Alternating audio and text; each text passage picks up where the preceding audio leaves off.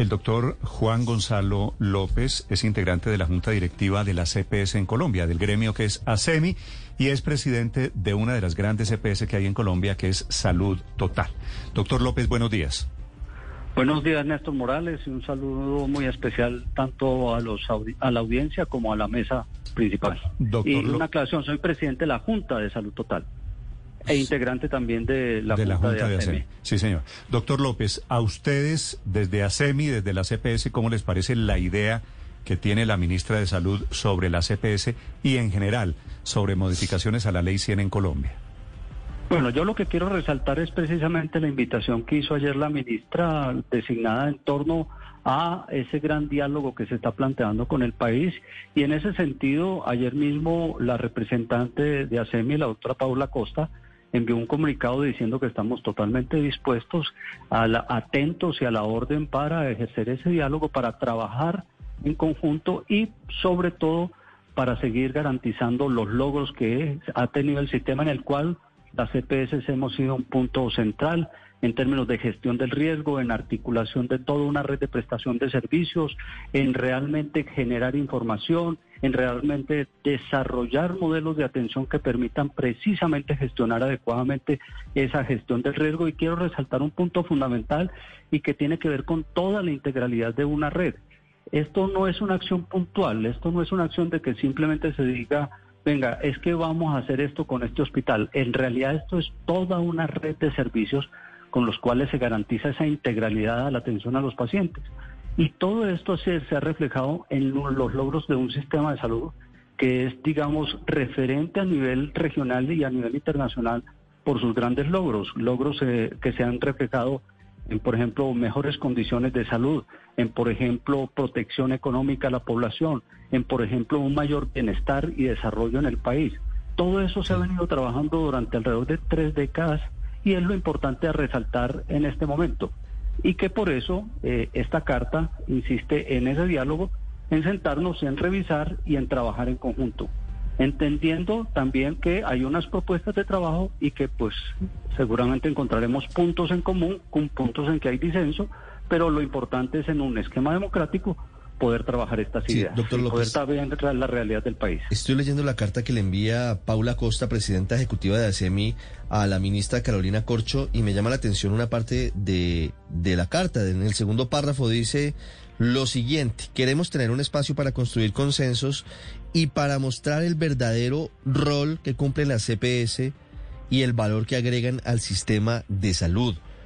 En opinión de ustedes, eh, la ministra designada no conoce a fondo cómo funciona el sistema o cuál es el verdadero papel de la CPS? El papel de la CPS es en todo un sistema de aseguramiento. Recordemos que Colombia tiene un esquema de aseguramiento y el papel de la CPS en ese esquema es precisamente lo que acabo de mencionar y es, por ejemplo, articular toda una red de prestación de servicios porque es el agente que realmente organiza esa prestación de servicios, es el que realmente incentiva la generación de nuevos servicios, es el que realmente gestiona el riesgo en salud para que la población tenga mejores condiciones de salud, es el que realmente estructura modelos de atención que permitan una resolutividad rápidamente de las dificultades del paciente, es el que se encarga de articular cientos, miles, puntos de atención, de distribución de medicamentos, de transporte de los pacientes, de información a los pacientes, cientos de puntos de servicio que realmente orientan al paciente en todo lo que es una complejidad de un sistema. Créanme que los sistemas de salud no son unos sistemas simples. Uno no puede decir simplemente es que voy a hacer esto en un hospital o en una clínica. Hoy por hoy se habla de redes fundamentales. Y eso es lo que nosotros hacemos como EPC, asumir un riesgo, el riesgo en salud, el riesgo reputacional, el riesgo financiero, articular toda una prestación de servicios, ser el agente para precisamente articular eso, generar y garantizar esos servicios, el transporte del paciente, el suministro de medicamentos, de laboratorio, de hospitalización, de urgencias, de cirugías, articulando absolutamente todo ese proceso. Y de todo ese proceso generando también conocimiento sobre eso, digamos, tienen un papel muy importante, pero lo que, lo que le entiendo es que ustedes pretenden explicarle a la ministra Corcho que las EPS son mucho más allá que intermediarios del sistema, como ella lo ha dicho recurrentemente en Twitter y en sus intervenciones siendo vicepresidenta de la Federación Médica Colombiana? Lo que pretendemos es precisamente que se entienda mucho más este papel de las EPS en el país, del aseguramiento en el país.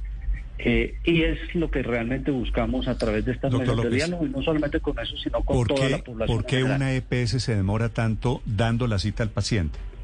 Venga, aquí hay un punto importante y eso hay que resaltarlo. Yo diría lo siguiente, Néstor, y con mucho respeto. Eh, normalmente nos centramos en algunas dificultades que tiene el, sistema y es una, es una dificultad en términos de capacidad, no es la misma capacidad en, todas las en todo el país. Pero yo me refiero a lo siguiente. Si vamos a la información que se publica, por ejemplo, en el Ministerio, al año se prestan alrededor de 350 millones de servicios en el país. Eso es una cifra impresionante.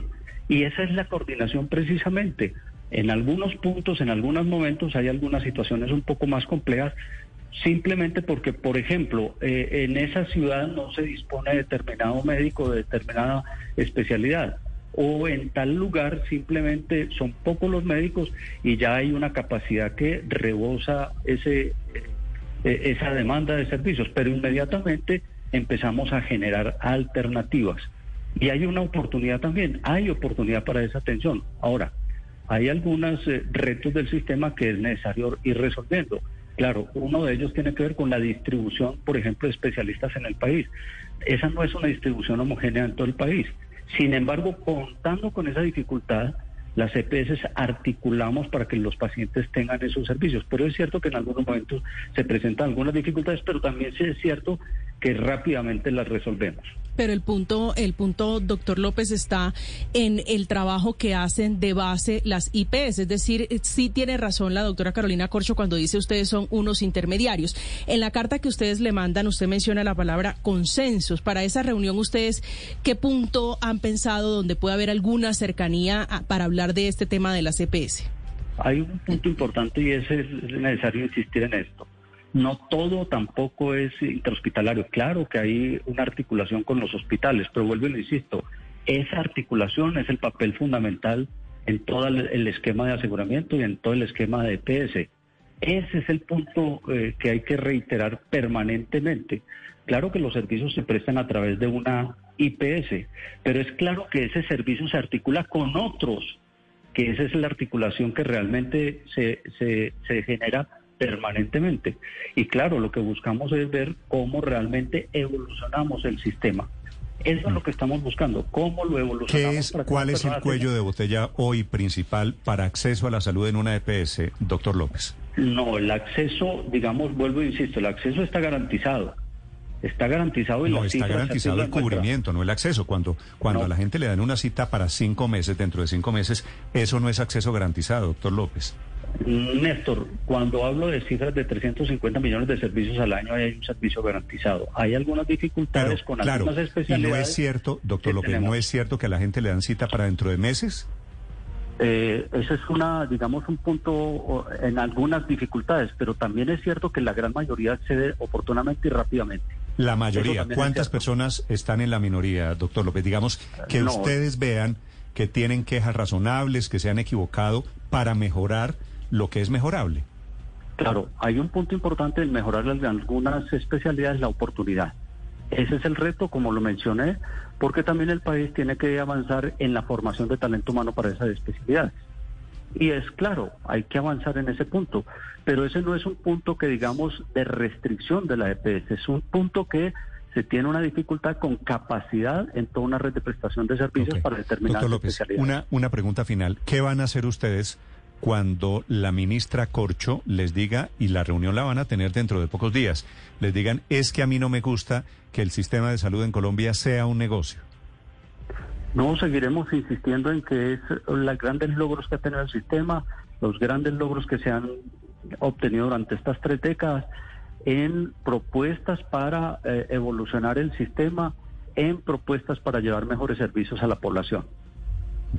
Es Juan Gonzalo López de la Junta Directiva de ASEMI de Salud Total. ¿Cuántos afiliados tiene usted en Salud Total, doctor López? Eh, 4 millones eh, 800 mil afiliados. Es pues obviamente una de Pero eh, igualmente Sí, sí, las las más 10 grandes. EPS que estamos en ASEMI, alrededor de 38 millones de, perdón, 34 millones de afiliados. 34 millones de afiliados representan ustedes en ASEMI. Gracias por esta explicación, doctor López, y mucha suerte.